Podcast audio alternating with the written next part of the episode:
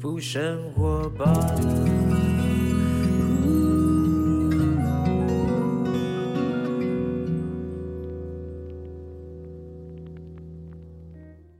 时间下午两点多，欢迎来到幸福生活吧，我是空中的 bartender 小马倪子君，一个礼拜又跑了三天，对不对？一个礼拜又跑到了星期三哈。那为什么要讲说一个礼拜跑三天？就每每你知道每个礼拜礼拜一到礼拜五大家上班的时候就觉得啊，礼拜一的 Monday Blue 很多人 Monday Blue，但我在电台里面的主持节目当中一直跟大家讲，每一天都要笑，因为你每一天的这个礼拜一啊，你要感谢就是我们还有工作。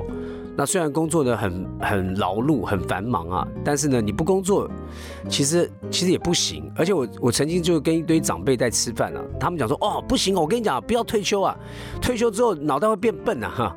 他们都非常这个原原来哈这个活到年纪大了，还希望每天都还有工作，所以我们现在为了我们的工作呢要感恩啊。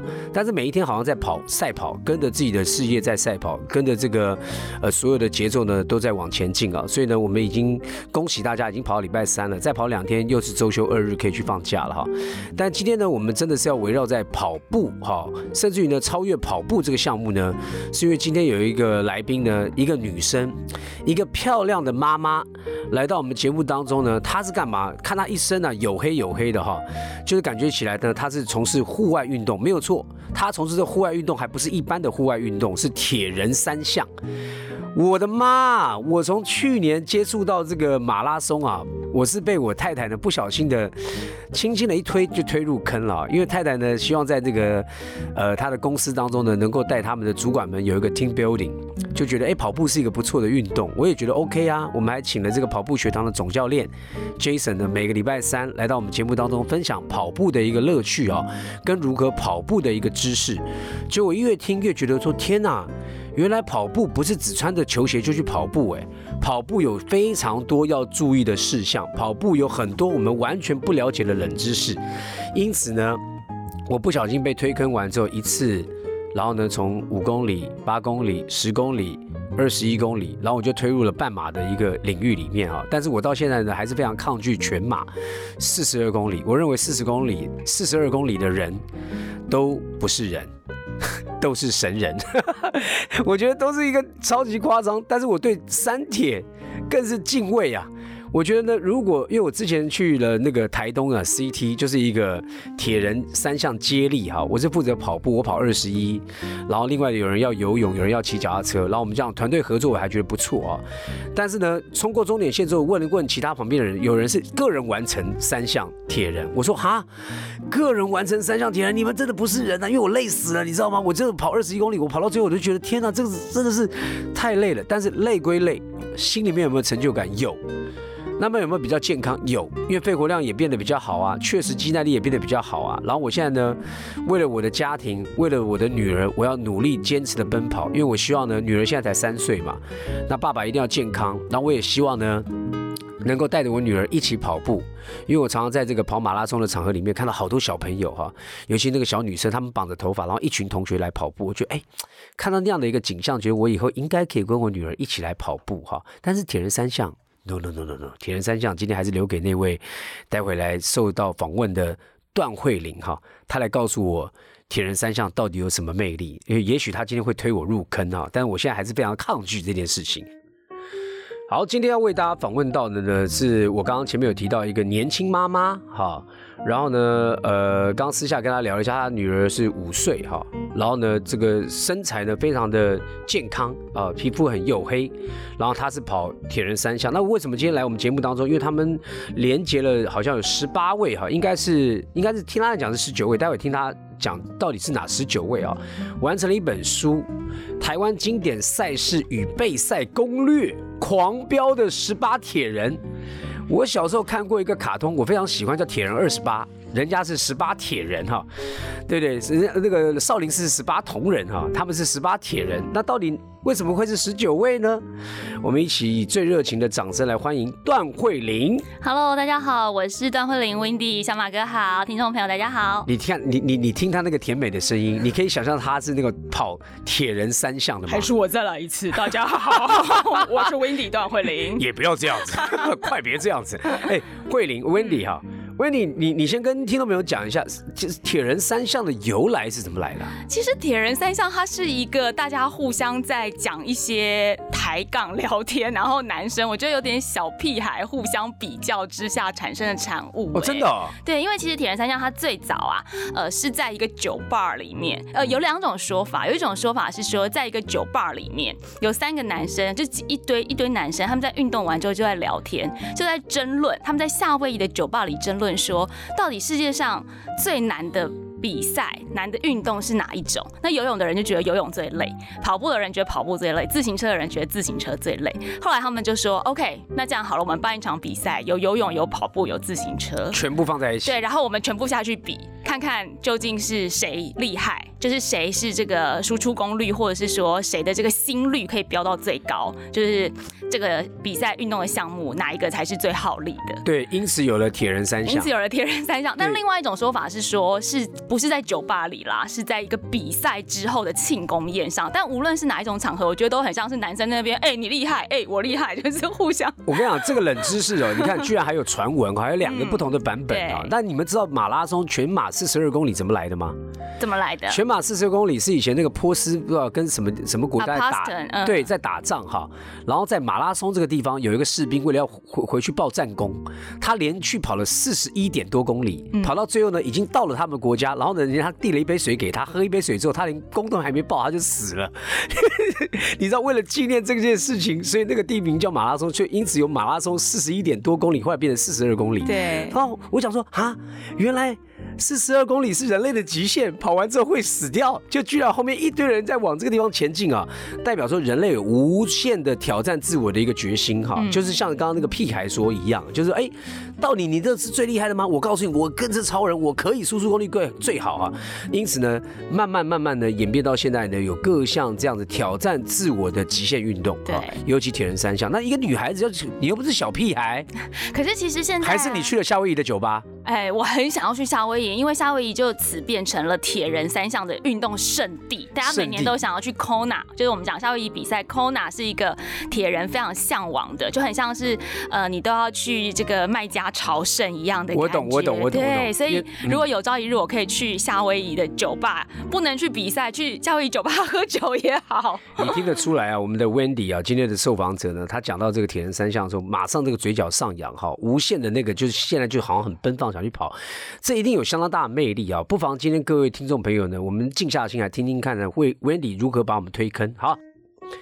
其实大家不知道，段慧玲本身还有另外一个身份啊，斜杠，你是一个外景节目主持人。对，我在民视的《狗狗台湾》这个节目主持已经十多年了，今年今年第十年。厉害了哈！那你看过我节目吧？有有有，小马哥，就是我们外景主持人的，也是要朝圣的目 没有标，啦要朝圣。没有朝圣 嘲笑可以啦，但是呢，你如何接触到这个铁人三项呢？其实我一刚开始是因为我非常喜欢爬山，那爬山呢就这跟外景有关系吗？跟外景有一点关系，就外景也会接触到很多山，但主要还是跟另外一半比较有关，因为我另外一半他现在是职业高山向导，所以我们就很喜欢一起去爬山。在交往时期就觉得台湾的山很美，可是爬山你不可能每天去爬嘛，因为有时候三天两夜你总是还是要有假期，所以体能没有办法一直维持在爬山需要的巅峰状态。那我就开始练跑，练跑之后就认识了一群坏朋友，那这个坏朋友就会开始跟你说，哎、你有在跑步，而且你也有自行车，那不然我们就报一个铁人三项，就会从铁人三项最简单、最容易的就 try try 五一五。半程，还有比五一五更短的，就是五一五的一半，，OK，对，二。二十二十七点。OK OK，对对，二十七点多，他有时候那个 try try 会调整，就是是。不一定是一个标准的，他可能呃按照比例上面去把游泳或是自行车好，你刚刚讲那一半，你刚刚讲那一半是呃几公里跑步，不一定，不一定，就是他，比如说游泳有可能是七百五，有可能是五百，有可能是九百然后跑步的话，大约就是呃，骑自行车大约就是二十公里左右。OK，然后跑步的话话是五公里，了解就是都是五一五的一半。是是是是，对然后你是这样被推坑了我，就这样被推坑。那你完成了 try try 之后，就会一步一步的把你再继续推向悬崖，就是往五一五，然后一一三，接着二二六，这样逐渐前进。那你你刚刚是开玩笑讲说是一群坏朋友，你现在回头看他们是好朋友，还是坏朋友啊？还是坏朋友？为什么呢？这感觉好像是壮士一去不复返哦。没有啦坏入朋友坑入坑很难退哦。对，入坑很难退，因为我我曾经有跟其中一个坏朋友在讨论啊，就是他也是外景主持人，是以前爱玩客周三爱玩客的 Jason，他也玩铁人，他就开玩笑说，不是这些坏朋友吼，我现在信义区房子都不知道买几栋了。哦，真的、因为哦。玩铁人三项，你有时候报名费啊，加上你换车啊，然后你又要买装备啊，很帅的安全哎帽。你知道一台脚踏车动不动就十几二十万呢？呃，当然你这样听众朋友会吓到，当然你也可以骑两三万或者一两万的入门，就是逐渐的，如果你增加的话，你也可以骑 U bike。你也可以骑 U bike，你也可以骑 U bike。有人骑 U bike 在那个 CT 一一三完哦，真的哇！所以你你就是因为这样，朋友慢慢的推你入坑之后，你那你如何感觉到自己觉得说，哎，我要再次报第二次的时候，那个心态是什么？其实我觉得报第二次都是因为你获得了成就感，嗯还有铁人三项这件事情，它改变了我们的生活。怎么说？第一个就是说，其实我刚开始接触外景节目，就是我主持的时候，《GO GO 台湾》这个节目也蛮吃喝玩乐性质的，就跟呃大部分的这种比较美食美食旅游节目很雷同。那很容易发胖哎，职业伤害一。方面是，另外一方面就是说，因为呃吃喝玩乐做久了，你总是会有点弹性疲乏嘛。对，那后来接触了铁人三项之后，就会发现说，哎，原来你的生活可以有一种不一样的开展。例如说运动旅游，我们到台东的时候，像小马哥有去比过 CT，一定知道。对就是说，它其实是运动，因为运动的关系，你可以结合台东这个地方看到不一样的风景，或者是像前阵子在垦丁办了就是越野的铁人赛啊、越越野的赛事。那你去越野赛事的时候，你就会发现哦，原来垦丁有这种山林，有这种河谷，就是说它会改变你看这个地方的视野，同时也会改变你整个生活的安排。哎，这次铁人三项另外的就是不小心意外发现的一些事情，对不对？就你后来呢，就是也也就是边边运动边旅游，那听说你还不小心你自己入坑就算，你还把整个剧组推入坑，对呀、因为其实这也是一个纯属意外，接续刚刚的歌曲。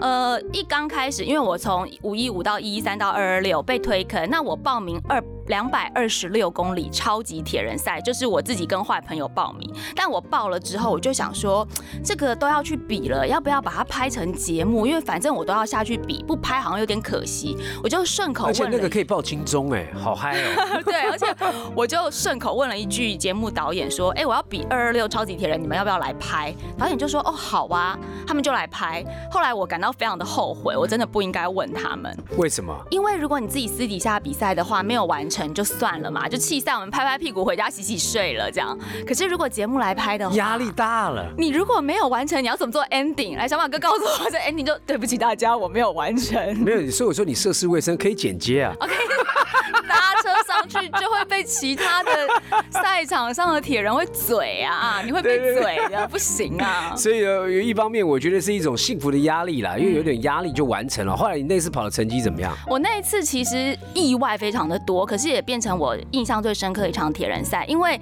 我在游泳玩的时候，其实我游泳就很惊慌，因为游泳下去太紧张了，全身很紧绷。进入到那个开放水域活水湖，跟游泳池是完全不一样。所以我一下去，我就整个，而且一下去你就知道摄影机在拍你，那个空拍机在头上哒哒哒哒哒哒哒哒，你就会很想要帅气一点嘛，对不对？因为有镜头。对，但是呢，想要帅气，你换气就不顺，所以我就呛了好几口水。我只好先站起来用蛙式，就改成蛙式在那边踩水，然后还回头跟我们，因为我们导演在那个活水湖的岸边用走的跟拍，我还回头跟导演喊说：“完蛋了啦，我要我游不完，我没办法。”这样他就说：“你慢慢游，你慢慢游。”后来我就稍微喘一下，就改成我比较擅长的蛙式，真的先慢慢游。那导演还在旁边跟拍，可是呢，我其实心里觉得很烦，因为蛙式你心里很紧张，怕会被关门，蛙式比较慢。另外一方面，空拍机还在哒哒哒，导演又跟着你拍，那有摄影机你就没办法比较自在，所以我还停下来大骂导演说，可不可以不要再拍了，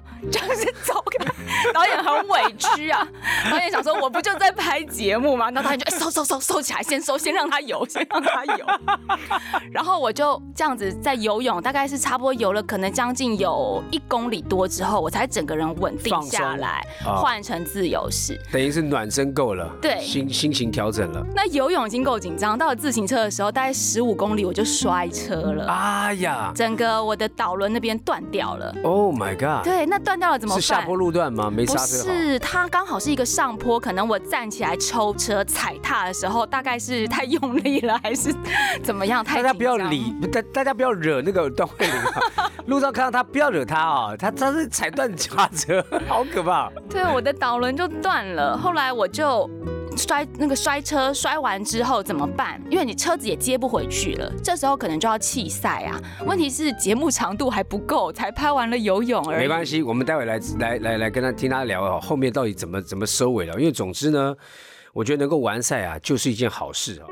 总之你后来呢，就是也顺利完赛了，对不对？脚踏车坏了，我脚踏车坏了，那脚踏车坏了要怎么完赛呢？因为那时候节目在拍摄嘛，我们安排上面有安排一组接力组的来当就是节目里面的陪伴人员，因为怕就是自己在比赛的时候没办法讲话，或者是节目太空，所以就是有安排。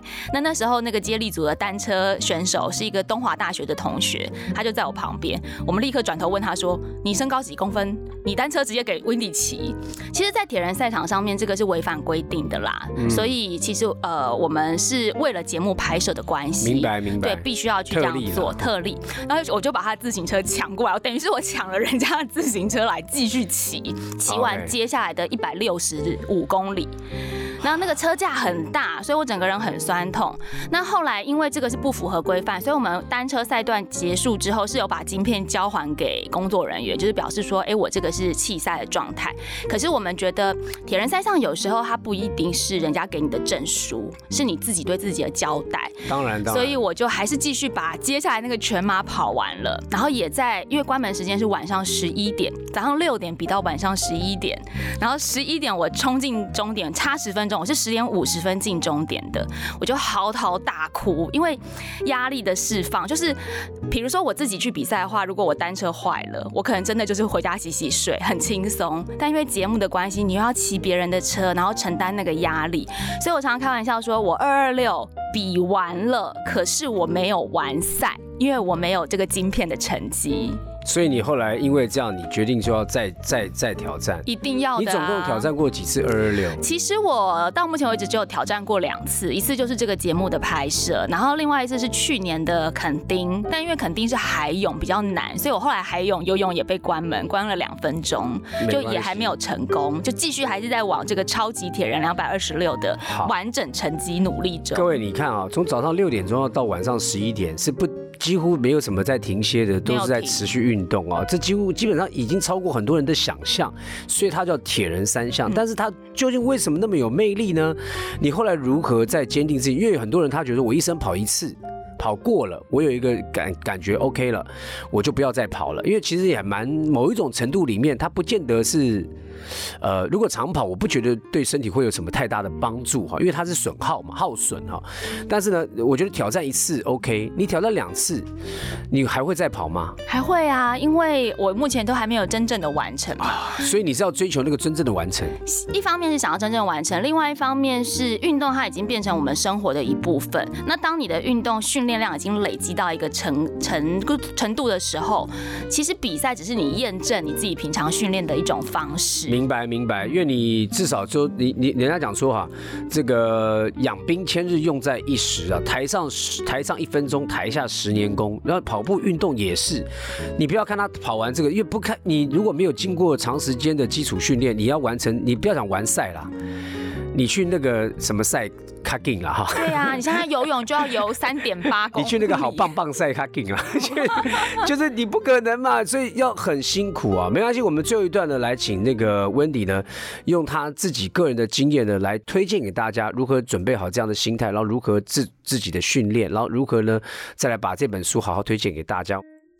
其实刚刚讲呢，我就从 Wendy 的口中听到那股热情啊。虽然呃，他说两次都没有算正式的完赛，他没有自己人生当中的一个目标、一个成绩。我觉得人生要设立目标是非常非常棒的一件事情，因为你才知道你要往哪里去嘛哈。但是呢，这个平常训练你要花多久时间呢？其实我每天都在训练，我一天虽然我二二六没有完赛，可是因为我一一三已经比了好几场，那平常就是路跑也常常参加，所以它运动就是生活的一部分。那以我来讲的话，我已经进进入到有教练帮我排课表的阶段，所以我其实一个礼拜只有一天是休息日，其他六天我都有课表要完成。那一天要练多久？大概一到一点五个小时，然后周末的话会是二到三小时。你先生一起吗？没有啊，就你自己，就我自己。哇，你真的很猛哎！而且有小孩之后真的很难，小马哥应该知道，就是小孩如果尤其是还是小小孩的时候，你要出门跑步跑两个小时 LSD，你要抓一个很很空档的时间，我觉得蛮难的。除非你有帮手，对对不对？那那你未来会推小孩子入坑吗？啊，我小孩已经完成两场小铁人。天哪，妈妈不要啊，妈妈！他去年有完成一场小铁人，然后今年又完成一场小铁人，他有两面奖牌了。但我觉得呢，呃，我的父亲的母亲以前他们在那个年代就忙于事业，没有给我运动的好习惯哈。我现在非常鼓励大家呢，做父母亲的人一定要有运动的好习惯，因为我觉得德智体群美嘛，那个的体很重要，你一定要会运动，因为运动呢代表你的身体都都在一定的一个基础状态、健康的基础状态里面，所以不管你是不是参加铁人三项，或是你各项运动，我觉得呢坚持也很重要了哈。那这本书《狂飙的十八铁人》，我们现在揭秘了，为什么你刚刚说是十八加一？因为其实这本书它里面呢，它有一个总招，这个总招就是我们在赛场上常常看到会帮大家就是照顾医疗备用的医护铁人团队。那这个医护铁人的创办人陈彦良，他是这本书的总招，他就号召了铁人界的十八位朋友。这十八位其实囊括了各个面向，例如说像我跟 Debbie 姐、姚代伟，我们可能比较是艺能界的代表，就是成绩也许没有非常厉害，但是我们是有兼顾艺艺能生活还有运动。是是是。那也有就是比如说品牌的这个自行车选手，然后也有永永后蛙式的永后，像李詹莹，然后有三铁的职业运动员，比如说郭嘉琪啊，或者是说铁人专栏的作家黄伯清大哥等等之类的，然后也有像铁人名模王新田也在里面，嗯，就是各个领域参与铁人赛事的这个成员们，大家都贡献一篇关于自己影响自己生活和生命非常深远的文章，同时也告诉大家怎么样备战，怎么样照顾自己的生活。所以整本书是呃一个精华，对。就像滴鸡精一样，滴鸡的是，就是把这个所有人，你看他们这几个人加在一起，他们跑的路啊，你可能几辈子都跑不完。嗯，他们呢能够经历过游泳、骑车、哦跑步的这个精华，我觉得精华当然备赛是一回事，因为总要有攻略嘛，怎么训练，怎么完赛哈，这个呢可以从书本里面得到相相对的资讯哈跟知识，但是呢最重要，我觉得你要看这本书是里面每个人的心态。我觉得一个好的运动家如果没有一个好的心心态建造啊，你也跑不久，也也没有办法坚持那么那么那么那么久的一个时间啊。